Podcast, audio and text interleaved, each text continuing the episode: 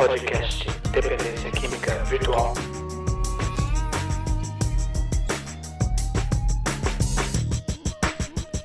Olá a todos, Hammer Palhares falando. É, no episódio de hoje, gravado ao vivo no encontro presencial recente da turma 16, a professora doutora Zila Sanches fala sobre religiosidade e espiritualidade, semelhanças e dissemelhanças entre esses termos e suas aplicações no campo da prevenção e do tratamento dos transtornos por uso de substâncias. Então, com vocês, sem maiores delongas, Zila Sanches, que já esteve em vários outros episódios, essa aula imperdível. Um abraço, tchau, tchau. Bom, gente, então uh, a aula de hoje é uma aula que ela é extremamente é um tema extremamente presente no dia a dia de quem lida com a questão da, da dependência e que muitas vezes não é trabalhado uh, basicamente nos cursos de formação na área de dependência. Tá? Então é importante a gente tocar no assunto da, da espiritualidade porque ele faz parte da, assim, do grosso do, do, do, do tratamento hoje da, da, dependência, porque a maior parte das pessoas que estão sendo tratadas, elas estão passando por comunidades terapêuticas.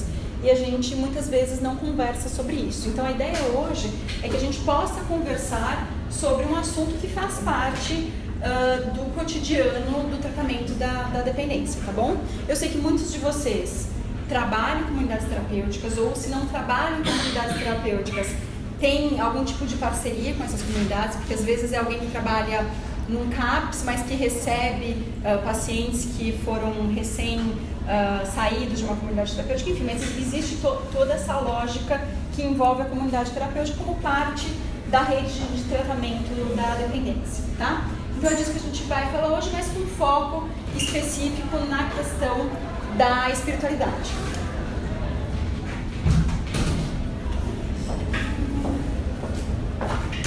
a comunidade terapêutica, existem várias definições de comunidade terapêutica, tá? É, mas a, ah, a, principal delas é a seguinte, é que eu acho que é mais completa. A comunidade terapêutica é um ambiente livre de drogas no qual as pessoas com transtornos decorrentes do abuso de substâncias vivem juntas, de maneira organizada e estruturada, veja bem, tá? Buscando promover mudanças comportamentais e frente ao consumo de drogas, visando a abstinência. Então, as comunidades terapêuticas, elas uh, a, a, maior parte delas uh, é, é, baseada efetivamente numa estrutura de tratamento em grupo, tá?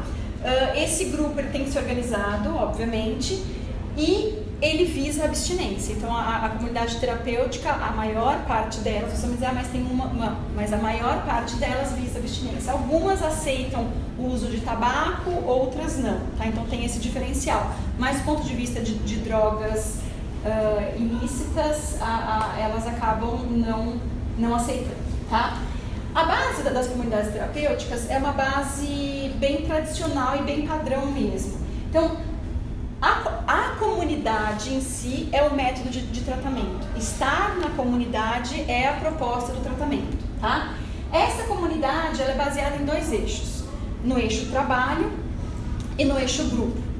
O eixo trabalho é uh, as pessoas fazem as atividades uh, necessárias para manter aquela comunidade. E aí depende muito da, da comunidade. Algumas realmente uh, exigem mais trabalhos de organização da comunidade, então lava, passa, cozinha. Outras, inclusive, produzem algumas atividades profissionais em que a pessoa consegue, com o produto daquele trabalho dela, recurso financeiro para manter a comunidade. Aí depende muito da estrutura da comunidade. E quando eu falo grupo, esse eixo grupo, o que, que é? É o grupo de mútua ajuda. E é aqui que entra a espiritualidade. Então, esses, as comunidades terapêuticas, elas são baseadas em modelos de 12 passos, tá? Que são, eles não são, esse não é um modelo religioso, mas é um modelo baseado em espiritualidade. Já vou, já vou diferenciar os conceitos para vocês nos próximos slides, tá? E esse modelo dos 12, dos 12 passos é originado na corrente protestante americana. E quando ele surge, apesar de surgir num grupo religioso protestante, ele tenta se colocar como um grupo não vinculado a nenhuma religião. Tá? Ele era um grupo baseado na espiritualidade geral. Já vou explicar qual é a diferença então de espiritualidade e religiosidade. Então, essa, essa espiritualidade, então, as comunidades terapêuticas elas têm por essência as comunidades terapêuticas tradicionais, elas têm por essência, em qualquer lugar do mundo, uh, esse, esse, eixo religioso, esse eixo, desculpa, de espiritualidade, não necessariamente religioso. Aí, ser ou não religioso depende do grupo, tá? Mas o que eles têm em essência, a, a desenvolver a espiritualidade daqueles que estão ali. Uh, ela é contemplada uh, principalmente nessa espiritualidade através dos grupos de mútua ajuda. Eu chamo de mútua ajuda, mas tem muitos grupos que chamam de autoajuda. Eu prefiro mútua ajuda porque na, na verdade é uma, um processo de um, um está ajudando o outro, tá? Desses 12 passos, seis deles têm aspectos claros de espiritualidade, tá? Uh, se fala em Deus, em poder superior. O que, o, que, o, que não é consenso é se esse Deus é um Deus religioso ou não. Aí cabe à pessoa que está lá decidir se ela quer que seja um Deus religioso ou um, um poder superior, a, enfim, definido por ela mesma, tá? que seja da natureza ou uh, o que ela, enfim. Então, os passos envolvem fé, envolvem entrega a Deus, fala de poder de Deus, de prece. Então, tem, os passos eles acabam passando por esses aspectos de espiritualidade, tá?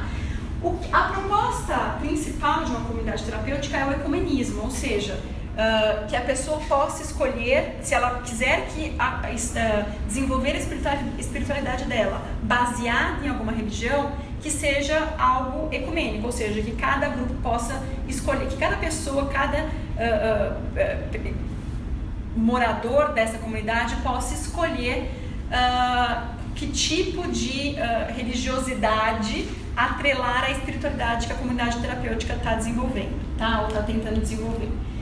Uh, essa espiritualidade ela é obrigatória? De acordo com o protocolo internacional, uh, o protocolo europeu de comunidades terapêuticas, sim, tá? As, as, essas reuniões de mútua ajuda baseadas nos 12 passos, elas têm que necessariamente acontecer três vezes por semana, por cerca de duas horas, em grupos que envolvam de 8 a 10 residentes. Sugiro a vocês, gente, que baixem na internet. Vocês a gente vai, vai deixar no Moodle para vocês o, a aula. É, se vocês pegarem o título aqui, Therapeutic uh, Communities for Treating Addictions in Europe, vocês conseguem pegar o, o original e lá tem exatamente todo o protocolo de como que uma comunidade terapêutica deve ser conduzida. E uma das, e uma das, das orientações é essa é preciso sim ter os grupos. Então, a, a comunidade terapêutica, ela pressupõe que existem esses grupos de, de mútua ajuda ocorrendo pelo menos três vezes por semana na, na sua... Né, na sua dentro da, da, sua grade de atividades, tá? Uh, aí, a partir do momento que você está trabalhando os 12 passos, você está indiretamente trabalhando a espiritualidade desses residentes dessas comunidades, tudo bem? Então acaba sendo, pode não ser algo direto, né? Não é uma proposta necessariamente direta, mas pode ser algo indireto. A partir do momento que você está trabalhando 12 passos, você, você, está trabalhando a espiritualidade da, do, do, do, do, residente. Aí a questão é, mas o que é espiritualidade? Então, que tipo, do que, do que a gente está falando, né? E já digo para vocês que não existe um consenso do que é espiritualidade. Primeira coisa, se vocês forem procurar na, na, literatura, especialmente na literatura da área médica, vocês vão ver que existem diversas definições de espiritualidade, tá? Algumas mais atreladas à questão da religião e outras totalmente desconectadas da, da religião, tá? E eu já vou contar algumas para vocês. Então, uma delas é a seguinte: a, é, a espiritualidade é a parte de uma pessoa que procura por significado, por propósito de vida e que permite, que permite que ela transcenda conflitos e sofrimentos. Então é como se fosse a, a busca do autoconhecimento. Então estou buscando algo em mim que me permita enfrentar, apresentar resiliência nas situações da vida. Não tem nenhum conceito religioso aqui necessariamente, tá? A outra diz o seguinte: é a relação pessoal entre um indivíduo, um indivíduo e um transcendente, o poder superior, força, energia, mente universo. Então, é a relação da pessoa com algo além daquilo que a gente tem aqui, tá? Uh, então aí já fica uma coisa um pouco mais uh, já tem já, já tem uma cara que talvez tenda mais a um aspecto de religiosidade, tá? que mais? Crenças que dão sentido à vida podem ser incorporadas em uma orientação religiosa ou compreendida como um compromisso dos seres com ideais amplos ou nobres ou com o bem-estar dos outros. Aqui é interessante que essa de definição do Gallant, é, ela, ela já começa, ela já deixa claro qual é o sentido da, da espiritualidade, é o bem comum. Então não é simplesmente olhar para mim, eu estou olhando para mim e para o outro, né? Então já é um pouco mais complexa, é um pouco mais completa essa definição. Então vocês podem ver que elas se complementam, mas elas não são iguais, tá? Existem outras, existem dezenas, só trouxe algumas. Uh, ainda outras, tá? Uh, ela conota uma experiência pessoal do que cada indivíduo considera sagrado. Uh, ela não é definida por papéis de padres, pastores, rabinos ou líderes religiosos. Então, você não precisa de um líder religioso para você desenvolver sua, sua, espiritualidade. Muitas pessoas podem desenvolver a espiritualidade sozinhos, né? ou simplesmente por, por técnicas que ela, ela, ela, ela busca por si só, tá? e aí tem um conceito do Gorsuch que diz o seguinte: uma pessoa pode desenvolver níveis elevados de espiritualidade sem acreditar em Deus e praticar uma religião. Isso é, é bem curioso, porque é, é, raro, em geral, quem é as pessoas que desenvolvem a espiritualidade, elas têm alguma religião por trás, é mais comum esse, esse perfil, mas existem pessoas que, mesmo Uh, não acreditando em Deus, tem alto, quando elas preenchem escala de, escala de espiritualidade, não de religiosidade, de espiritualidade, elas conseguem ter altos scores de espiritualidade. É uma coisa bem curiosa, mas existe, tá? Uh, e aí, mas tô falando de religiosidade, o que é religiosidade? Então a espiritualidade é, é tudo isso que eu contei para vocês agora, depende do autor, mas é a busca por significado na vida, é a busca por algo além daquilo que nós estamos vivendo aqui, é uma busca por compreensão de algo além. A religiosidade, ela já é algo mais palpável, ela é algo que eu consigo, uh, é, eu consigo olhar, eu consigo viver e saber exatamente do que eu estou falando. Então, a religiosidade, ela nada mais é do que a prática dos conceitos de uma religião. Então, se a religião diz que todos os domingos eu devo ir a um culto religioso e que nesse culto eu devo fazer tal coisa, a partir do momento que eu sigo estas regras, eu estou praticando esta dita religiosidade, tá? Mesmo a religiosidade, já vou, já vou explicar para vocês que existem dois tipos, a religiosidade extrínseca e intrínseca, já vou chegar nisso. Mas é, é, é, existe uma, uma, clareza maior do, do que, que, seriam os conceitos da prática da, da religiosidade, o que, que seria uh, e o que seria, é, é, desculpa, a, os conceitos da prática da, da, religiosidade são muito mais claros do que o da prática da espiritualidade, tá? Uh, ele envolve crenças, práticas e rituais relacionados a uma divindade ou mais de uma, aí depende de qual religião nós estamos falando. E, na verdade, a religiosidade ela pode ser interpretada como a espiritualidade quando alicerçada em práticas de uma religião específica. Então, a religiosidade, ela teoricamente pressupõe a espiritualidade. Então, a espiritualidade é maior, a religiosidade é um é como se fosse um, um segmento dessa espiritualidade. Mas já adianto para vocês que também isso não é verdade. Muitas vezes, quando você aplica escala de religiosidade em, alguma, em uma pessoa e de espiritualidade, ela pode, ela pode mostrar altos índices de religiosidade e baixos índices de espiritualidade. Tá? Ou seja, é muito mais uma coisa uma, um, é, que ela acabou uh, ela, uma, uma prática que ela se acostumou a fazer, mas que na verdade ela não incorporou aquilo como parte né, da, da crença dela ou da vida dela. E aí você percebe isso quando você faz escalas de espiritualidade. A questão é, na literatura científica existe uma mescla dos conceitos de espiritualidade e religiosidade. A maior parte dos artigos fala em espiritualidade barra religiosidade, como um todo. Por quê? Porque é muito difícil você acabar separando. E aí você acaba criando um conceito único que envolve os dois. E, a, e quando vocês forem olhar os artigos, especialmente na área de dependência, é, é, é tudo misturado. Religiosidade e espiritualidade é uma grande mistura, tá? Mesmo nas comunidades terapêuticas, apesar de a comunidade terapêutica ter por pressuposto desenvolver a espiritualidade, na prática a maior parte delas desenvolve a religiosidade tá? E aí na hora de você separar também, vira aquele bolo e, e a, a, gente acaba analisando tudo num, num, num construto único, religiosidade barra espiritualidade, tá? e aí, quando a gente fala em religiosidade, a gente tem que falar de religião. Então, a religiosidade nada mais é do que a prática dos conceitos de uma religião específica, tá? No Brasil, esses dados são de 2010, do censo de 2010, já existem algumas prévias mostrando que já está em tendência de mudança e isso também agora na, sete anos depois, tá ruim de ver, mas é o seguinte, uh, em 2010, no último censo, o que, a gente tinha? 22% da, da, da, população brasileira evangélica, 64% católica, 2% espírita e 0,3% de religiões uh, ditas africanistas, umbanda e candomblé. Mas notem aqui o vermelhinho. O vermelhinho é as pessoas que dizem que não têm religião, tá? Vai crescendo ao longo dos anos, muito. É, é digamos que cresce proporcionalmente, cresce muito mais o grupo de pessoas sem religião do que as mudanças entre as religiões, né? Porque às vezes a mídia coloca muito isso, que está tendo uma migração. Isso desde a época que eu fiz o meu doutorado na, na área de, eu estudei isso no doutorado. Uh, os tratamentos religiosos para a dependência de drogas. E isso foi, eu comecei o doutorado em é, 2003, é, eu terminei em 2006. E eu lembro que naquela época o que o jornal colocava era uh, quanto que os católicos estão perdendo de, de fiéis para os evangélicos, né? Só que se a gente for olhar o grande boom nem é esse, nem, não é nem essa transição, é a transição do quanto que as pessoas estão deixando de. Me chama muita atenção, o quanto que as pessoas estão deixando qualquer religião, tá? Isso me, me e a mídia não, não, não, fala muito disso, mas enfim, só uma curiosidade. Bom, uh, quando a gente fala em, em práticas de religiosidade barra espiritualidade, a gente quer entender um pouco o que, que assim, o que, que eu faço no meu dia a dia que pode ser considerado uma prática religiosa barra espiritualista. É, eu uma pergunta. É, qual é a diferença de diagnóstico para ateu?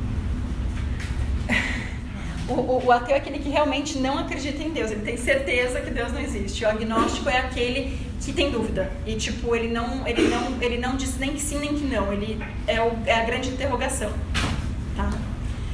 Uh, principais, as, quais são as, as, principais práticas religiosas então ou espiritualistas, espiritualidade? Primeiro, a, a oração que é a mais, né? E aí cada um é da forma que cada um entende meditação, uma, uma forma de prática é, religiosa barra de espiritualidade, o andar na natureza, isso depende de cada grupo religioso, tá?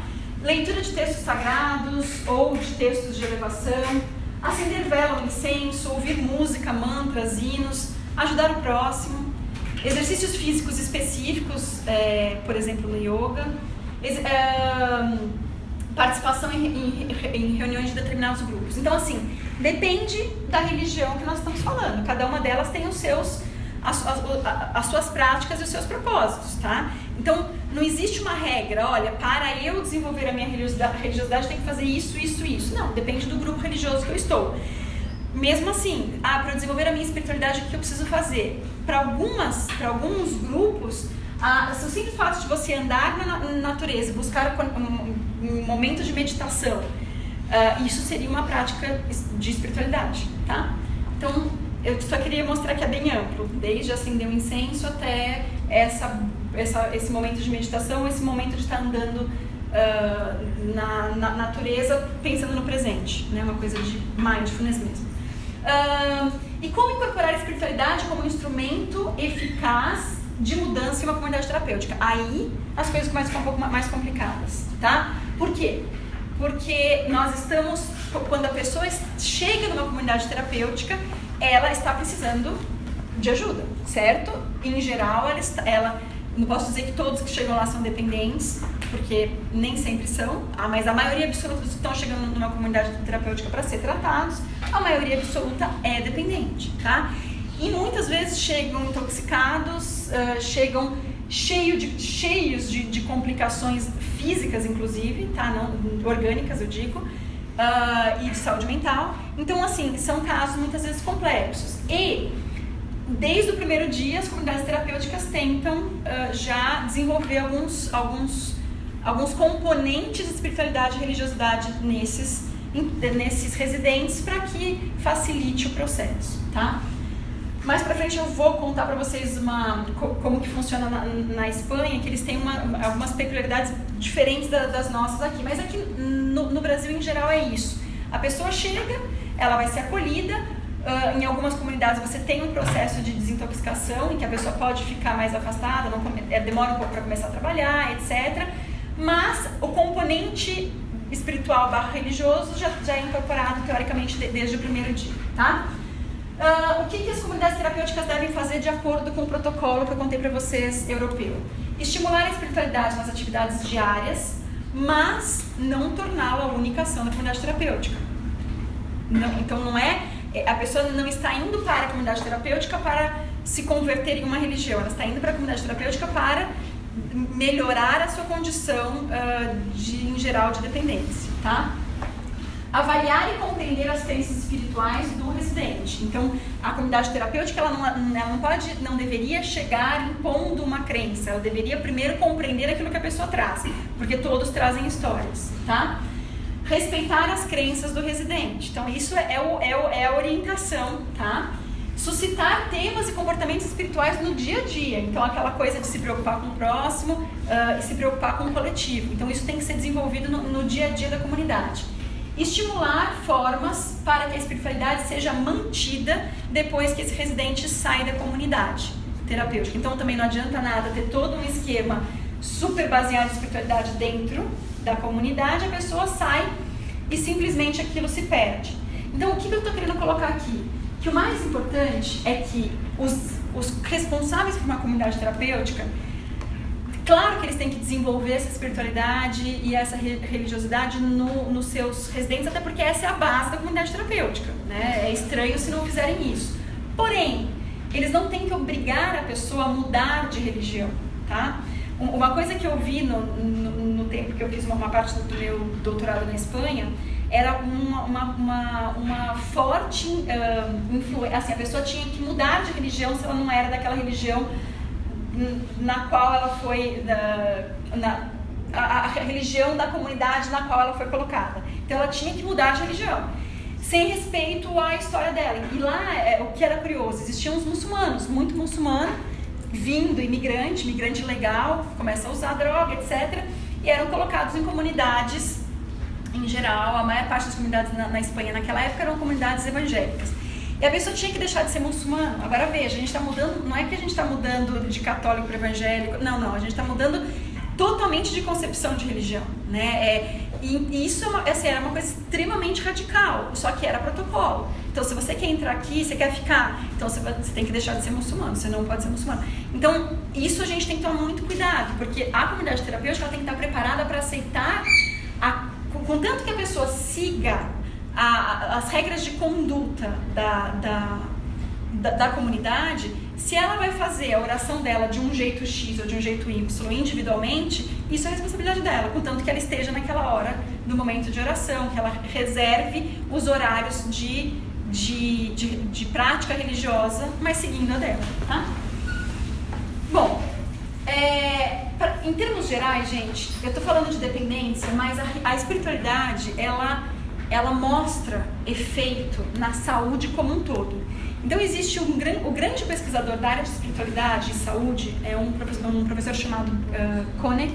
Ele tem, sei lá, centenas de artigos, mostra, artigos mostrando a influência da religiosidade na, na, na saúde como um todo. Não é só saúde mental mas questão de câncer, de, então como, é, é, as pessoas com maiores índices de espiritualidade elas acabam se protegendo de várias coisas, tá?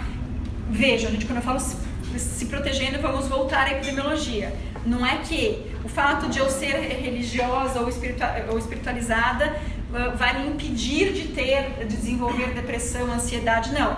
Não é que vai impedir. É que quando a gente compara dois grupos de pessoas, uh, um grupo deles de, de, de, é, tem, é, tem, tem exposição à espiritualidade, o outro grupo não tem, o que, que a gente vai ver? Que esse grupo que tem exposição à espiritualidade, à religiosidade, ele desenvolve menos, uma proporção menor desses desfechos é, complicados em saúde do que o que não teve a exposição à espiritualidade. É isso. É claro que vai ter um monte de gente aqui, mas na proporção eu tenho um risco menor nesse grupo que tem a espiritualidade, tá? A espiritualidade é, é reconhecida como um fator que contribui para a saúde de muitas pessoas. Esse conceito é encontrado em todas as culturas e sociedades. Não é uma coisa, ah, só a nossa cultura uh, ocidental fala disso de maneira nenhuma. Pelo contrário, a cultura oriental fala muito mais do, do que a nossa sobre isso, tá? Inclusive culturas africanas. É, esse é um conceito bem, bem definido já do ponto de vista de saúde. E aí então tem efeito em depressão, em ansiedade, em doenças cardiovasculares, então em vários tipos de, de, de doenças, tá? Aqui eu trouxe dois exemplos, depois se vocês quiserem pegar, uh, são, dois, são duas revisões que mostram realmente uh, o efeito, né, os estudos que já foram feitos, uh, um, um, mostrando o efeito da espiritualidade tanto na, na dependência quanto uh, em, em, problemas associados ao uso de álcool e outras drogas. Isso está bem claro, muito claro já, não é novidade nenhuma dizer que a religiosidade, a espiritualidade protegem as pessoas do uso de drogas. Isso não é, isso já, já é consenso na, na literatura. O que não é consenso ainda é como que isso exatamente acontece, qual é o mecanismo disso, tá? Então existem várias teorias para isso, já vou contar algumas para vocês, mas não, eu não consigo dizer é, é por isso. O que eu sei é, a partir dos dados epidemiológicos, a gente sabe que pessoas que frequentam um grupo religioso desenvolvem menos dependência. Uh, desde a primeira infância, né, dizendo, frequenta um grupo religioso, esse efeito ele vem desde, desde a primeira infância. Adolescência, idade adulta e tal. Uh, então isso está bem claro. O que não está claro é como que isso se dá. E já vou contar para vocês um pouquinho. Um... Então existem várias, diversas evidências. A gente vai se focar hoje um pouquinho mais. Então tem evidência para prevenção, para tratamento e para reinserção, tá? Uh, a gente vai se focar um pouquinho mais em tratamento e, e reinserção hoje. Bom, uh, do ponto de vista dos estudos epidemiológicos, uh, o que se sabe hoje, aqui um, alguns exemplos que de 278 estudos feitos até 2012, examinando a relação entre diversas variáveis e o uso de álcool, mostram que os, os jovens tal que um, tem, ou praticam uma religião ou dizem que seguem, eles consomem menos, tá? 86% dos estudos mostram menos abuso uh, de álcool, uso e abuso de álcool por pessoas religiosas. A mesma coisa né, para outras drogas. Tem menos estudos para outras drogas, mas a porcentagem é mais, mais ou menos a mesma. Então, eu tenho 84% dos estudos mostrando esse efeito. É, é muito, tá? É, é, é, bem consistente esse achado. Uh, e aí, gente, só para retomar essa questão, o que, o que a gente tem clareza é que esse efeito existe. O que a gente não tem clareza é exatamente no risco relativo calculado para esses estudos, ou seja, é, depende muito da população que você está estudando para saber exatamente quanto protege. Então, é, quanto menos chance eu tenho, quanto menos risco eu tenho de desenvolver uh, dependência se eu tiver participado de grupo religioso na infância. Então, uh, tem é menos, mas o quanto menos, isso varia entre os estudos, bastante, depende da população. Outra coisa, outra coisa que a gente não tem clareza. Quem influencia mais? A, religiosidade de domínio público ou de domínio privado? Também não temos essa certeza ainda. Alguns artigos apontam para a religiosidade de domínio público, outros para de domínio privado. E o que, que é isso? A religiosidade de domínio público é aquilo que todo mundo vê. É a frequência ao grupo religioso, uh, ir na, na, na missa, ir no culto, ir nos eventos, Uh, então, tu, tudo que é público, as pessoas estão vendo, né? Isso seria a. E, na, e na, na, escolinha de domingo com as crianças, enfim, isso é, é a religiosidade de domínio público. A de domínio privado é aquela que só você sabe. Então, é você fazendo a sua oração em casa, fazendo a sua meditação, você realmente acreditando a sua fé de que a, uh, você vai fazer uma prova, por exemplo, e você um, um pouquinho antes se concentra para ver se, né, assim, ah, deixa eu fazer uma, uma oração, ou então uh, me sentir mais confortável. Isso é uma coisa sua, você não vai contar para ninguém, tá? Uh, ou o fato de você aplicar os conceitos religiosos no seu dia a dia. Então, acontecer uma coisa ruim, mas você falar, bom, mas eu acredito que isso está acontecendo por algum outro motivo maior. Isso é, é, é religiosidade de domínio privado, porque são as suas crenças. É aquilo que você faz, você não está você não, você não tá expondo isso para os outros. É como, como você leva a sua vida a partir das suas crenças religiosas, tá?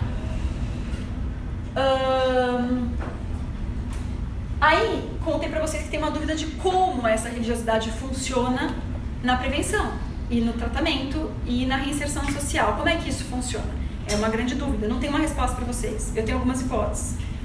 Uma delas é o seguinte: que é a mais, é a mais óbvia, que a gente costuma dizer, que como a, o consumo de drogas está em desacordo com as normas religiosas pré-estabelecidas, as pessoas elas vão falar, bom, se eu sou religioso, se eu acredito na, nos preceitos da, da, minha religião, se eu acredito que, sei lá, que eu vou ser punido ou que vai acontecer alguma coisa porque eu estou indo contra aquilo que a minha religião diz, eu não vou, não vou fazer isso, porque é contra. Então, não vou, não vou fazer as coisas erradas. Isso seria o mais óbvio, tá? Outras coisas que influenciam. Você começa a conviver com pares que não usam. Então, você muda, ou, ou, ou você é um adolescente, começa a andar com seus amigos religiosos, do grupo religioso, que não consomem, e você também não consome porque eles não consomem, você começa, é, é aquela influência dos pares. Você vai estar andando com um grupo que não usa, a chance de você usar é menor. Ou quando você para de usar, porque você entra num grupo religioso, e você faz amizade com aquelas pessoas daquele grupo que também não usam, tá? E aí você começa a se acostumar a não usar. Outra coisa, outra hipótese, a, religiosidade, ela, de, pela, por toda a crença que ela traz, você começa a interpretar os eventos estressantes da sua vida de uma maneira menos grave, menos radical. Então você começa a perceber que aquilo não é tão grave quanto você imagina. E aí, muitas vezes, aquela pessoa que acaba consumindo como uma forma de. Uh, como se fosse um, um, tratamento, né? Ela está se automedicando porque por estresse, por ansiedade, por depressão, etc. Quando ela tem uma visão de mundo diferente, ela começa a interpretar as dificuldades da vida de forma diferente, ela não vai sentir necessidade dessa automedicação, tá? Então também tem, tem isso. Outra, outra, outra, essas aqui são dois, dois artigos meus que a gente, dados que nós encontramos aqui no Brasil. Para adolescente, uma coisa bem interessante. Uh, teve um grupo que, que, a gente avaliou que a religiosidade estava associada ao não uso de drogas, era adolescentes de favela. Só que era muito curioso como não, eles não tinham incorporado os conceitos religiosos. Não era, claramente não eram os conceitos religiosos que estavam protegendo aqueles, aqueles adolescentes, mas muito mais o oferecimento de, de alternativa que eles viam nos grupos de jovens que eles frequentavam. Então eles tinham muita atividade para fazer, participava de grupo de música, de dança, de tudo que vocês imaginarem. Tinha atividade. E, e, e aí muito mais do que aquela coisa realmente de, de uma crença muito clara do, durante a adolescência, uma realmente algo que os mobilizasse a não usar, era todo aquele entorno, aqueles amigos que eles fizeram e aquela alternativa que eles tinham de se divertir e passar o final de semana fazendo atividades sem usar drogas. Então, é, aí até sai desse conceito religioso tradicional. E uma outra coisa que a gente encontrou também, aí já é um outro estudo com outros, com outros adolescentes. Uh, o que, que a gente viu? Que adolescentes filhos de, é, que eram filhos de pais religiosos, eles também a gente também notava a associação da proteção, efetivamente eles usavam menos, ok?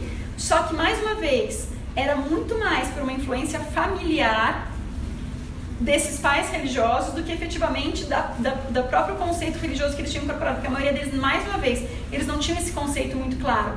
Mas o fato de viver numa família religiosa cujos pais não bebiam, não fumavam, uh, tinham muito mais controle de aonde eles iam, monitoramento parental. Então toda essa influência familiar, que era uma família um, um pouco mais presente, acabava protegendo, uh, apesar de a gente estar tá notando que eles estavam no grupo religioso. Então é, é curioso que existem outras explicações também uh, para o fenômeno da, do efeito da religiosidade na, na, na, na, prevenção do uso de drogas. Agora, vamos falar de tratamento, tá? Alguns estudos mostram o seguinte, que o tratamento da dependência, ele é mais eficaz, o tratamento convencional, tradicional, ele é mais eficaz quando ele é associado com uh, um, um, outro tratamento que envolva alguma crença religiosa, um grupo de mutua ajuda, tá? Então, isso favorece o resultado positivo no final do tratamento. Eu estou dizendo que é para, de maneira nenhuma, estou dizendo, não, não faça um tratamento médico convencional, tipo, não é isso. Mas, a, a partir do momento que você associa esse tratamento médico convencional um, um tratamento uh, que tenha base em grupos de mútua ajuda, ou em espiritualidade, religiosidade como um todo, você acaba tendo um sucesso maior, tá? A abstinência é mais longa de acordo com os estudos. Também existem várias teorias para justificar isso, algumas pa parecidas com as teorias da, da prevenção, mas são essas aqui as principais, tá? Primeiro, uh, as pessoas que começam a se envolver com um grupo religioso, elas aumentam o seu nível de otimismo, então elas, elas costumam achar que, que vai dar certo, então elas se sentem mais seguras para o sucesso do tratamento. Segundo, elas têm uma melhor percepção de suporte social. O tratamento convencional sozinho não é suficiente para dar suporte social para dependente, vocês sabem disso, tá? Então, quando você junta esse tratamento convencional com uma rede de suporte social que vem do grupo religioso ou do grupo de mútua ajuda, você melhora o resultado. Outra coisa, que isso lembra a questão dos adolescentes, maior resiliência ao estresse. Você começa a aceitar melhor os seus problemas, você acha que vai dar certo e que as coisas estão acontecendo por um motivo, tá? Diminui os níveis de, de ansiedade, então me, pelo mesmo motivo, a pessoa se sente mais tranquila quando ela se ampara por uma crença religiosa, tá? Uh, além disso, outras teorias têm a ver com a ressocialização através de uma nova rede de amigos. Isso a gente vê muito na prática. As pessoas começam a frequentar as, a, os grupos, pessoas que fazem tratamento religioso só na igreja. Nem estou falando de comunidade terapêutica, mas elas vão para a igreja e fazem, fazem tratamento na igreja.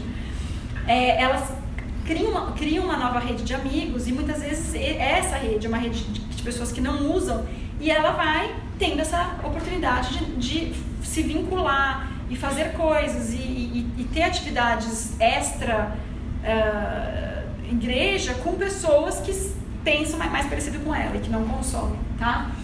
E é um ambiente mais saudável e sem, e sem oferta de drogas.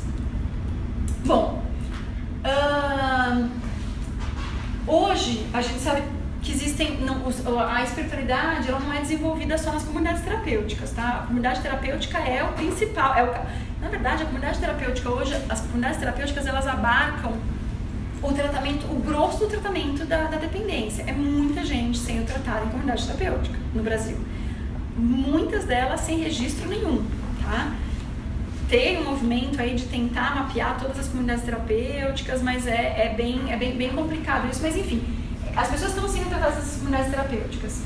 É, e, e, mais do que isso, imaginando que os, os, dependentes eles passam por vários processos, né? Uh, às, vezes, às vezes várias comunidades, às vezes internação hospitalar, tratamento ambulatorial. Então eles acabam, uma pessoa acaba fazendo uso de muitas, de muitos serviços, né? Às vezes uma pessoa faz uso de várias comunidades terapêuticas. É, a, a, gente também tem a questão da, da, espiritualidade nos grupos de mútua ajuda que não necessariamente estão, estão na comunidade terapêutica. Muitas vezes eles estão em uma igreja, em uma escola, tá? Então tem grupos de mútua ajuda alocados em, em, em locais que não necessariamente são a, a comunidade terapêutica. E mais do que isso, tem igrejas, grupos religiosos que fazem tratamento de dependência, tá? Uh, não sei se vocês conhecem outros, mas com certeza grupo católico tem, grupos igrejas católicas, igrejas protestantes evangélicas têm, centros espíritas e grupos de umbanda. Tem tratamento em dia que é para fazer o tratamento para dependência especificamente. Então, dependendo do grupo, eles têm o dia específico para isso. E, e não necessariamente isso é, é, é, não é na comunidade terapêutica, é fora. Depois você, você Aí eu vou, eu vou contar pra vocês agora, pra gente. Só ver que horas. Não, ainda, ainda a gente tem um tempo. Eu vou, vou contar pra vocês agora os resultados desse estudo que a gente fez aqui no Brasil, em que a gente avaliou uh, como, como era essa intervenção religiosa, como ela era feita especificamente na cidade de São Paulo. Como uh, essa. as pessoas. Primeiro, como que elas efetivamente chegam nessas, nesses grupos religiosos, como elas são tratadas lá, qual é o processo de tratamento que é apresentado para elas, enfim, então eu vou, eu vou contar para vocês um pouquinho disso, tá? Uh, esse estudo ele envolveu 120 dependentes em recuperação, sendo 90 em São Paulo e 30 em Barcelona, tá? A pessoa, para ter sido incluída, ela tinha que ter se submetido a um tratamento religioso, católico, evangélico ou espírita para dependência de drogas. Então, ela, tem que, ela tinha que declarar: eu fiz um tratamento de uma dessas religiões para dependência e tinha que estar abstinente. Uh, agora, acho que, não sei, acho que um ano. Ela, ela, tinha que estar abstinente pelo menos um ano, tá? O objetivo era identificar o mecanismo do tratamento. O que, que se faz nesses lugares, uh, enfim, né? Bom, o que, que a gente encontrou nos nos, nos, nas pessoas que passaram pelos três, pelas três religiões? O tratamento ele é baseado principalmente em coração, fé, então a fé é o alicerce, conscientização sobre a vida após a morte, então isso é base de, do tratamento, culto, participação em cultos, missas, evangelho e o grupo de mútua ajuda. Então esse grupo de mútua ajuda, ele também perpassa todas as religiões. Não é, ah, ele é, ele, ele surge na corrente protestante, surge, mas hoje ele tá, ele faz parte de todos os, né, de todos os, os grupos religiosos, né? E o que, que a gente encontra aqui?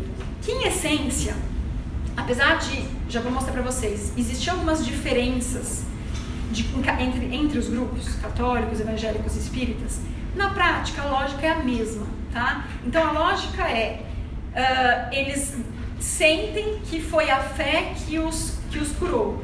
Só que até chegar a esse desenvolvimento da fé, já vou mostrar para vocês, tem todo um processo demorado intenso em que eles se vinculam a esse grupo religioso de maneira bem forte, tá? Não é uma, um vínculo, ah, a hora que der eu vou, não.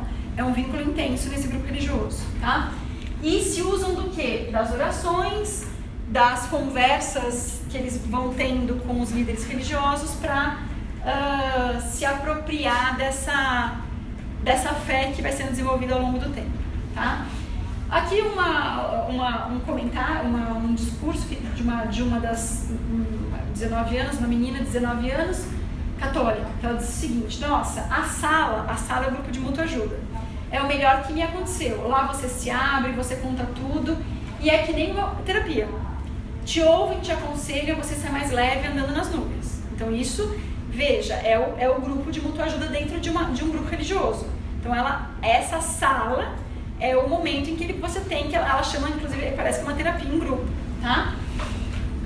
Uh, bom, a proposta de tratamento não é idêntica entre os grupos, apesar de muito parecida. Então eu vou contar para vocês o, que, que tem cada um deles, depois eu vou contar o igual, tá? Então as diferenças entre os grupos. Entre os evangélicos. Os evangélicos eles tinham um discurso muito focado no a fé curou. É muito isso mesmo. Então, mesmo que você tentasse puxar deles. Como a, em que momento essa fé foi desenvolvida? Porque a fé, ela não, ela, eles quando chegam no tratamento, eles, a fé é, é quase inexistente, tá? A hora que começa o tratamento, é uma, inclusive é uma descrença muito grande de tudo. Eu já tentei de tudo, nada funciona. E, e, e, só que essa fé se desenvolve. Quando no futuro eles contam a história, eles já vão direto para a parte de que foi a fé que. Mas em que momento você desenvolveu essa fé? É isso que eu já vou contar para vocês é, é um processo, de, não é uma coisa do dia para noite, na maior parte dos casos. Uh, eles têm uma, todos eles tinham um discurso muito de, de dividir a, essa responsabilidade pelo tratamento dele com Jesus. Então eles tinham muito isso de, olha, uh, eu não estava sozinho, eu dividia todo o meu processo com alguém que era muito mais forte do que eu tá? Então era uma, uma, uma, um processo muito de você dividir a sua responsabilidade com alguém. Uh, as estratégias que eles mais citavam, que eles, que eles viveram durante o tratamento religioso, foi reunião de células, que são pequenos grupos de pessoas da mesma religião, que às vezes acontecem na casa de alguém, etc., mas que faziam com que eles criassem uma nova rede de amigos, tá? Todos os, o, cada, cada, grupo religioso, cada grupo protestante chama de um jeito, né? Mas a expulsão do, do demônio, leitura da Bíblia e grupos de mutua ajuda. Notem, grupos de mutua ajuda também. Então eram eram momento, eram atividades que todos eles passaram por essas atividades, tá? Uh, qual, qual, era o discurso deles sobre o que é a dependência? Se, se a doença é espiritual, a cura só pode ser espiritual. E é ter muita fé em Jesus e na libertação que ele nos proporciona. A cura, o perdão, a libertação e a salvação são dados só por Jesus. Então, é, existe um conceito nos grupos evangélicos de que você só vai atingir a sua cura se você efetivamente tiver uh, tendo este apoio, tendo essa desenvolvimento dessa fé e o apoio daquela pessoa que você acredita que vai te, te ajudar, tá? Então existe toda uma, uma teoria uh, muito clara, né, no, no grupo que uh, mapeia para esse, esse caminho, tá? que leva as pessoas para esse, esse trajeto. Nos católicos, mais forte, o mais forte que a gente identificou nos católicos foram os grupos de mútua ajuda. Impressionante. Mais forte do que em qualquer um dos dois, do, dos, tanto espíritas quanto uh, evangélicos. O forte para eles é ir no grupo de mútua ajuda. Porque o grupo de mútua ajuda acontece dentro da igreja, tá? Muitas vezes é o grupo desenvolvido pelo, pela própria igreja, não, não é o AA e o NA necessariamente, pode ser. Mas a maior parte deles fazia grupos de mútua ajuda da própria igreja, liderado por voluntários da igreja, tá?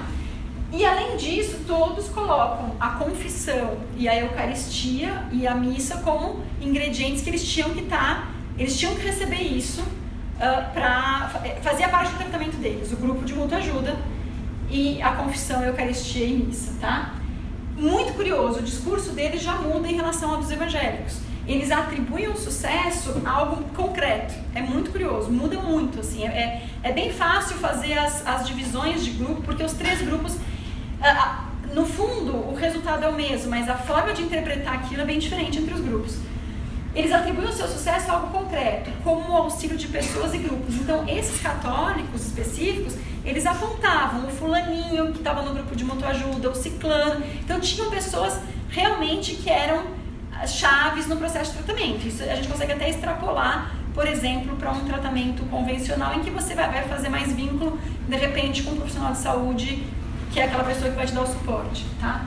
No dia que cheguei, fui muito bem recebida, um acolhimento nota 10. Tenho certeza de que se aquela senhorinha não tivesse me tratado como a pessoa mais importante do mundo, eu não teria voltado e nem feito parte do grupo. Então, é uma coisa bem uma pessoa concreta que, então, eles têm essa, têm muito isso. No caso dos espíritas, a lógica é parecida, mas eles diferem dos outros dois grupos por uma questão uh, eles colocam que o tratamento espiritual não dispensa o tratamento médico. Então, é muito curioso que assim, você não consegue fazer uma análise uh, limpa, eu digo limpa assim, sem confundidores do grupo de espíritas. Porque esse grupo, eles, em geral, a maior parte dos que foram entrevistados estavam sendo, em paralelo ao tratamento espiritual, o, o tratamento religioso, estavam recebendo medicação, estavam sendo acompanhados por médico, então, você é diferente dos outros dois grupos, tá? Nos outros dois grupos, a minoria estava sendo, tava, teve algum tipo de tratamento, quase ninguém teve tratamento, era, era o tratamento religioso.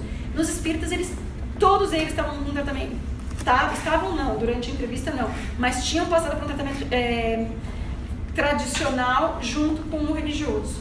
Além disso, o que, que eles fazem? Então, uh, eles buscam tratamento médico junto, eles têm a desobsessão, que é a questão de você afastar os espíritos que estão influenciando no consumo da droga. Eles têm a questão dos passes, uh, que é uma transferência de energia. E aí eles têm duas coisas que são, que são um pouco diferentes dos outros dois grupos. Que eles colocam a, a, a, a, sua mudança de comportamento, é você que, você que tem que fazer e sem ela não adianta. E você tem que ajudar os outros, não, também sem ajudar os outros também não vai adiantar. Por mais que você acredite, que você tenha fé e tudo, esses dois componentes são importantes independente de todo o resto que você tenha que fazer, tá? Uh, fui aceitando que nada é por acaso. Estou nesse barco porque fui eu quem plantou e não posso achar que sou a criatura mais infeliz. É erguer a cabeça e enfrentar. Se eu não enfrentar hoje, terei que fazer isso numa próxima vida. É tudo uma questão de deixar para depois. Então, tem um conceito aí uh, de vida futura, etc., que faz com que a pessoa ela se sinta responsável em resolver a coisa agora. Claro, nos outros, nos, nas outras religiões também, mas aí é não é uma vida futura. É no pós-morte você vai ter a, a, o efeito daquilo que você está fazendo hoje, tá? Então, no fundo, todo mundo trabalha com o futuro, tá? Uh, e com o efeito futuro daquilo que você está fazendo hoje. Todos eles trabalham com os 12 passos, é consenso, consenso nos três grupos. Além dos 12 passos, eles têm outros consensos: o acolhimento, a fé e o modelo de, de atenção que eu vou mostrar para vocês. Então, todos os grupos religiosos tinham um componente de acolhimento que era um diferencial muito grande em relação ao sistema de saúde convencional, tá? Uh, aqui um exemplo. O senhor R me chamou e me levou uma, uma, uh, sozinha para uma salinha. Na hora pensei, o que menos preciso agora é de um estupro. Aí ele perguntou se eu sabia rezar. Eu disse que não. Ele rezou comigo, pediu ajuda do, do plano espiritual, logo depois me deu um abraço, o abraço mais carinhoso que já recebi na minha vida. Veja, é um acolhimento, de novo, a, pessoa, a, outra, a outra pessoa tinha dito a mesma coisa. Aquele momento que me faz ter certeza de que eu, eu, fui, eu sou querida ali quero continuar ali, tá? Muitas vezes o serviço de saúde não consegue fazer isso. Não consegue, por mais é, a demanda é tão grande e a, e a e a, e a forma impessoal de tratamento é, é, tão dura que você acaba não conseguindo fazer esse vínculo com o seu, com o seu paciente, né?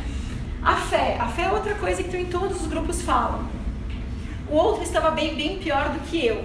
E Deus deu vida nova a ele. Ou seja, eu vi, ele está pior, ele melhorou, então na verdade eu estou começando a acreditar que se para ele funciona, para mim tem que funcionar também. Então você começa a ver que as coisas podem se resolver, né? E essa questão de, de modelo e atenção? Eu ficava impressionada ouvindo o relato daqueles que estavam na sobriedade. Há sete anos, dez anos, eles eram muito atenciosos e não desgrudavam de mim. Duas coisas, eu estou recebendo atenção, eu estou vendo os outros que já passaram por isso. Então eu começo a acreditar que talvez dê certo, né? Começo com o pé atrás, mas depois eu vou me sentindo mais segura nisso. Uh, e aí, algumas, algumas ideias chaves que eu queria trazer para vocês de maneira geral, esse acolhimento e essa coesão do grupo fazem toda a diferença, tá? Então, a partir do momento que a pessoa se sente querida, ela se sente bem aceita, por mais suja e mais uh, descabelada que ela esteja, uh, vários discursos traziam essa questão de o quanto que as pessoas me trataram bem e não, e não né, e me queriam ali, etc. Então, eles vêm de uma carência afetiva, eles têm necessidade de contato social, dependendo. Muitos são aqueles usuários de crack que estão há muito tempo na, na rua e vão batem nas igrejas para pedir ajuda, né? E aí, essa aceitação, esse processo de acolhimento é decisivo na permanência deles, tá? Isso aqui é, é chave. Eles estabelecem um novo, um novo ciclo de amigos. Ao estabelecer um novo ciclo de amigos, eles percebem que eles são valorizados, eles têm com quem contar, uh, as pessoas começam a falar bem deles, né? Eles começam a se sentir queridos. Tem um tratamento de igual para igual, né? Assim, não é eu sou melhor do que você. Tudo isso vai ajudando a aquela, aquela coisa de autoestima no pé. Ah, eu sou pior do que os outros, nada dá certo, aos céus. Isso vai ajudando a melhorar a condição de, de autoestima dessas pessoas e vai cativando para que eles fiquem, tá? Além disso, Uh, tem essa frase da, da questão do, do, do eram iguais. Isso é curioso, isso aparecia também muito nos discursos. O mais importante é que eram pessoas iguais a mim que estavam ali. Não queriam me cobrar nada, sabiam o que eu estava sentindo, sabiam como me ajudar, faziam aquilo com, com maior amor e você se sente bem com isso. Você chega e já te falam que você é a pessoa mais importante para ele naquele dia. Isso te anima. Então, é aquilo de você, no, no, novamente, é a atenção que está recebendo, é o acolhimento, um acolhimento diferenciado, tá?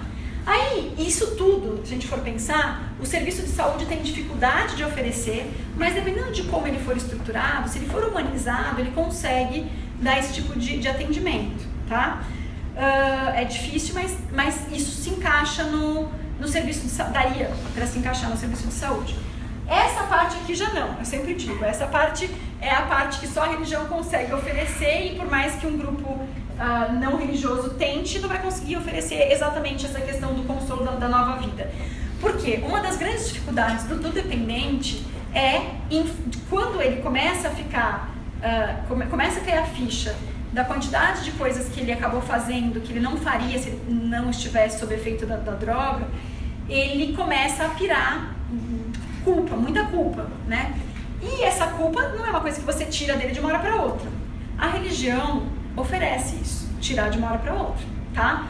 Então, eles oferecem um perdão, eh, cada, um, cada religião de uma forma diferente, mas principalmente a religião, a, a, os evangélicos, todos os grupos e os católicos, eles têm técnicas de, de te ajudar com isso de um dia para o outro, tá? Então você consegue tirar essa culpa e tirar essa culpa ajuda muito no processo de, de, de tratamento, tá? Além disso, uma das coisas que a gente pegou muito no, no grupo de evangélicos e que uh, é muito curioso, é, que acaba também tirando muito esse peso da culpa, é a questão de sentido de missão. Então, basicamente, todos eles diziam: eu passei por isso porque era uma missão que Deus tinha para mim, para eu aprender a ajudar as pessoas que também passam por isso, coisas do tipo, tá? É a minha missão que Deus quis para mim. Ele tinha um plano para minha vida e por isso eu usei drogas. Senão, como eu ia saber que tinha que ajudar os outros drogados? Então isso é um discurso. E é um discurso que não estou entrando no mérito de se é bom ou se é ruim, mas faz com que essa pessoa se sinta é, ela tira a culpa dela, então ela divide a culpa dela com uma coisa maior do que ela mesma, entendeu? Então tem uma forma aí que acaba indiretamente facilitando para ela, né? Olha, aí, mas uma coisa que eu queria dizer, não é fácil. Então essa coisa de que é de um dia para o outro, isso não é verdade. Tipo, até acontece com uma outra pessoa. Mas em geral, na maior parte das, dos casos, foi um processo lento. Com recaída, tá? Olha, eu ia todo dia nos cultos que tinham. É ali que eu alcancei a minha libertação. Deus foi nos abençoando aos poucos e eu fui perdendo a vontade de continuar naquela vida. Uh, então, é isso. Foi cinco anos depois, dez anos depois, quando você pergunta, a pessoa tem aquela tendência a dizer que foi uma coisa imediata. Mas quando você acompanha o caso, ela tem recaída, é, ela, ela, ela tem muita dificuldade, ela tem vontade de usar e com o tempo as coisas vão, vão se ajeitando. O que a gente conclui? Esse é o processo que a gente conclui, tá? Uh, a pessoa fica, ela busca, ela busca o grupo religioso. Em geral, ela busca o grupo religioso no momento de desespero em que ela já buscou outras coisas não é porque ela é religiosa, não, tá? Não é, não é porque eu, realmente ela acredita nisso. A maior parte deles não é. Uh, eu, acho, eu acho que nesse estudo aqui, acho que só 10% deles, quando buscaram, tinham alguma religião. 90% não tinha religião nenhuma. Uh, só que eles chegam nesse grupo religioso, eles são acolhidos e recebem um suporte social de alta coesão, que realmente faz com que eles se fixem, tá? Esse é o momento, de, de, é o momento inicial, que faz eles ficarem. Na sequência, eles vão vendo exemplos de sucesso, do que deu certo. Nossa, o fulano tá pior que eu e, tá, e agora ele tá melhor, ele tá bem, não sei o quê. Ao mesmo tempo, eles recebem essas informações de que é possível ter uma vida nova, é possível ser perdoado, é possível. Então, vários, várias questões teóricas, filosóficas de, do que é possível e eles se sentem melhor. Isso sim, ao longo de alguns meses, vai desenvolvendo a fé. Então, essa fé não vem aqui, nesse momento inicial. Ela precisa de tudo isso para ser desenvolvida. Com esta fé, aí sim eu posso imaginar que ele mantém essa abstinência, etc., por mais tempo, porque houve um desenvolvimento de uma espiritualidade, de uma crença em algo superior. Mas o processo todo é um processo lento e que exige vários componentes, tá? Uh, e aí, a questão é, nem sempre você vai ficar ali né, e vai manter a sua, a, a sua o, o, sucesso do seu tratamento. Muitos deles recaem. E aí cada grupo religioso tem uma técnica para lidar com a recaída, tá? E é muito curioso que cada um é, um é diferente do outro mesmo. Os evangélicos, eles associavam a recaída ao afastamento da igreja. Depois, se sai da igreja, o, demônio toma conta da vida. Deus não vai proteger quem não é temente, volta pro demônio. Então tem uma coisa muito. Não se afaste da igreja. Nos católicos, o, o discurso era: não se afaste do grupo de mútua ajuda. Então, estava é, muito associado a não se afastar desse grupo. E nos espíritas era: não adianta nada, se, se você não fizer a sua reforma íntima, se você não se melhorar, você vai voltar a usar do mesmo jeito. Tá? Então, todos os grupos têm um discurso contra a recaída, eles têm técnicas, mas são bem diferentes uma das outras, tá? Já vou encerrar, só vou contar para vocês essa curiosidade da Espanha, porque é, foi uma, uma experiência bem curiosa que eu tive de, uh, tendo feito o estudo aqui no Brasil, na sequência eu fiz uma parte do doutorado na Espanha e fiz a o mesmo estudo lá, com o mesmo tipo de entrevistas, visitas aos grupos religiosos e tal. A diferença é que aqui no, no Brasil a gente tem muito, muito tratamento acontecendo nas igrejas mesmo. Na cidade de São Paulo, na igreja acontece, da quarta-feira à noite é o grupo de, de, de dependência química, tá? Na Espanha isso não existe de maneira nenhuma. Jamais uma igreja, seja ela protestante, seja ela católica, eles não fazem o tratamento dentro da igreja. O que, que eles fazem? Eles têm, eles já se, se um se um dependente busca ajuda na igreja, eles já direcionam para o sistema de saúde pública, imediatamente.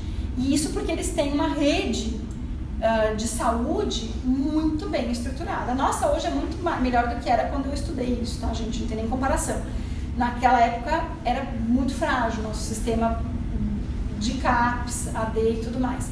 Na Espanha é uma maravilha, continua sendo. Uh, então eles não precisavam. Então que, que quando, por exemplo, um, chega um dependente para um padre, para um pastor, ele já na hora localiza qual é o CAPS AD, né, entre aspas, mais perto da, da, daquela igreja, já caminha, às vezes vai junto, às vezes. Enfim, ele não vai. Aqui não, aqui a gente tem toda um, um, uma coisa de tratamento. Porém, na Espanha eles têm comunidades terapêuticas bem diferentes das, das nossas. Eles têm comunidades terapêuticas que viram residência definitiva das pessoas, tá? Então, uh, que inclusive já gerou muito debate em relação ao governo mesmo, preocupação de se esses modelos eram modelos em que a pessoa acabava ficando presa ali contra a vontade dela e tal. Enfim, por quê? Porque é um modelo que estimula que você não saia de lá, tá? Você casa ali, você não só casa ali, como você ainda ganha um apartamento no, no, nessa, nessa, nessa, nessa comunidade, você vai ter o seu filho ali. Então, vira uma coisa meio sectária, tá? Uh, isso é, tem, tem isso mesmo. A questão é que a pessoa, a hora que ela quiser sair, ela pode sair, mas não, tem, não, é, não é fechado o ambiente. Mas por uma questão ideológica, ela vai ficando, tá? Então é um modelo de residência de longo prazo até definitivo, se chama gran, granjas, são granjas. É, eles é, se tornam grandes potências financeiras, diferentes das nossas aqui. As comunidades terapêuticas aqui, elas estão sempre muito capengas em conseguir financiamento para tudo. Lá não, elas são potências. Por quê? Porque eles, é, esses internos lá prestam serviço para a comunidade então eles fazem todo o serviço de pintura, marcenaria, ele, é como se fosse uma grande empreiteira, né? Então eles trabalham para a comunidade, comunidade mesmo, não, não para a comunidade terapêutica, para a população, para a cidade. Então nessas cidades em que eles existem, uh, as pessoas precisam de um, um encanador, um pintor, não sei o que, eles ligam para essa comunidade terapêutica, para essa granja e solicitam o serviço de tal coisa. Então eles prestam serviço, eles recebem o dinheiro, o dinheiro vai o, o, o residente passa o dinheiro todo para a comunidade, tá? Então é um, é um modelo profissional, profissional, né? Bem diferente dos nossos aqui. Uh, a, a, procura é bem pequena, não é como aqui, é bem diferente a lógica. Lá é a minoria que chega nessas comunidades, aqui a gente tem muita gente buscando comunidade.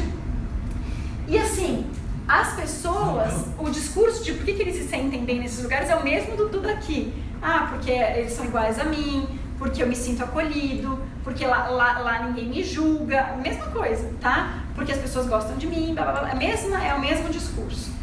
Uh, mas a gente conseguiu encontrar lá pessoas que passaram por essas granjas e fugiram, porque elas não gostaram, elas acharam um horror. E quem são essas pessoas, né? É, qual é o discurso que elas têm em relação a isso? Primeiro, Muitos precisavam de, de medicamento para síndrome de abstinência e não receberam, porque lá não pode, de jeito nenhum, eles não têm parceria com o serviço público para. Então não pode tomar medicamento, eles tomam só chá durante a síndrome de abstinência. Chá de tila, uma coisa assim. É... Então, muitos deles eram dependentes de, de opiáceos, e aí a síndrome de abstinência é um horror, a pessoa, enfim, não acreditava em Deus e em Jesus, e isso era um problema com os muçulmanos. Então, o que, eu estava fazendo lá eles queriam me converter? Eu não acredito nessa. Então, o que, que eu vou ficar? Então, também tinha esse problema. Não aceitaram trabalhar sem receber salário, então eles começaram a trabalhar, pintavam, não sei o quê, mas por que, que eu não fico com a minha parte e ir embora? E não aceitavam as regras da comunidade, que isso acontece aqui também. Acho que isso, essa é a principal, aqui isso é comum. Os horários, o tipo de oração que era feita, que eles não, não, não concordavam o trabalho, eles não queriam. Então, assim, né, também acontecia isso. Um, e aí, o que, que eles. Esse, um discurso que eu acho bem interessante. Esse é uma pessoa que não conseguiu ficar. Disse o seguinte: sim, tem pessoas que saem das drogas nesses lugares, mas são pessoas com características muito específicas. Primeiro, você tem que acreditar em Deus, que Deus pode, pode curar as pessoas, primeira coisa. Uh, eu acredito em Allah, não, desculpa. Eu acredito que Allah tem outras coisas para se preocupar. Não acredito que ele vai ficar se preocupando com a minha dependência, né? Uh, depois disso, você tem que ter muita vontade de trabalhar sem ganhar um tostão. Uh, e seguir todas as regrinhas deles. Então, assim, as, não, não, me adaptei e fui embora, tá? Então, a pessoa pode ir embora. Bom, para a gente terminar então, gente, é, contei um, um, dei um cenário geral. as comunidades terapêuticas elas estão crescendo, elas continuam, mesmo com a, mesmo com o crescimento da, dos CAPs AD, o nosso sistema hoje de, de, saúde, pelo menos em São Paulo, não consigo falar de outros lugares, mas em São Paulo, a gente tem uma rede de atenção muito boa à pública à dependência, tá? É claro que tem o seu, claro, como to, todo serviço público tem as suas dificuldades. Uh, e inclusive o que, eu, o que eu tenho ouvido na prática é assim, por exemplo, moradores de rua da região central que não usam crack estão se sentindo super é, preteridos em relação aos usuários de crack no, no, atendimento social, porque o que eles comentam é o seguinte: se você usa crack, você consegue tudo, atendimento na hora, lavam o seu pet, dão um banho, fazem tudo. Se você não usa, você não tem para onde ir. Então, é, e aí então também acaba fazendo, então para o usuário de crack está uma rede. São Paulo tem uma estrutura muito, boa de, de atenção ao, ao, usuário de crack, especialmente quem está na morador de rua. Não é tão bom para quem não é usuário de crack. Mas independente de, to, de, toda essa rede, a gente tem agora até o estado de São Paulo fez um edital de acho que 32 milhões em comunidades terapêuticas esse ano foi investido 32 milhões para as comunidades terapêuticas do estado de São Paulo. É muito dinheiro, tá? Então tem, tem toda uma, uma rede aqui. O que acontece? Quais são os grandes problemas das nossas comunidades terapêuticas hoje? Claro que tem comunidades excelentes, mas tem comunidades horrorosas, tá? Tem de tudo. Uh, o que a gente nota? Um desrespeito à crença dos residentes, então, do ponto de vista da espiritualidade, eles realmente, a maior parte das comunidades querem forçar a sua crença aos, aos residentes punições severas pelo não desenvolvimento de espiritualidade e religiosidade, então ainda tem comunidades com punições severas para quem não consegue desenvolver. Tem ainda alto preconceito com o uso de medicamento, então tem comunidades que estão super bem, essas, especialmente essas vinculadas à FEBRACT e tal, fazem um, um, link bom com o serviço de saúde, quando precisa levar, eles levam para atendimento uh, de emergência ou para fazer acompanhamento com o psiquiatra, se eles não têm psiquiatra mas ainda tem muita comunidade com alto preconceito no uso de medicamento. E aí, o que, que você faz para tratar comorbidade? Não trata. E aí, que adianta, né? Então, então o, que, o, que eu, o que eu costumo dizer é que a espiritualidade, desculpa, as comunidades hoje, elas precisam desenvolver a espiritualidade delas, algumas específicas, né? Para poder realmente despertar a espiritualidade dos seus, dos seus residentes. Enquanto elas não desenvolverem de maneira adequada a sua própria espiritualidade, elas não vão conseguir fazer com que isso chegue de maneira adequada ao residente, tá? Eu acho que é isso, gente. Então foi isso. Essa foi a apresentação da Zila Sanches na, no encontro uh, presencial da turma 16.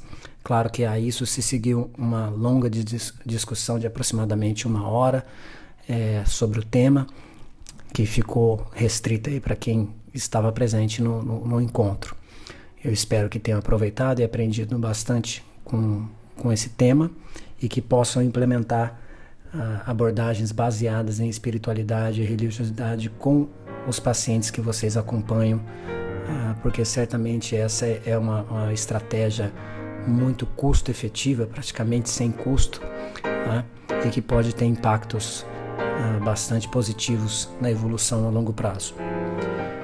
Lembrando vocês que o podcast Dependência Química Virtual está disponível na SoundCloud e no iTunes. Então, se você gostou, compartilhe, curta, faça uma breve revisão lá. E é isso, pessoal. Obrigado pela atenção de todos. Até mais. Tchau, tchau.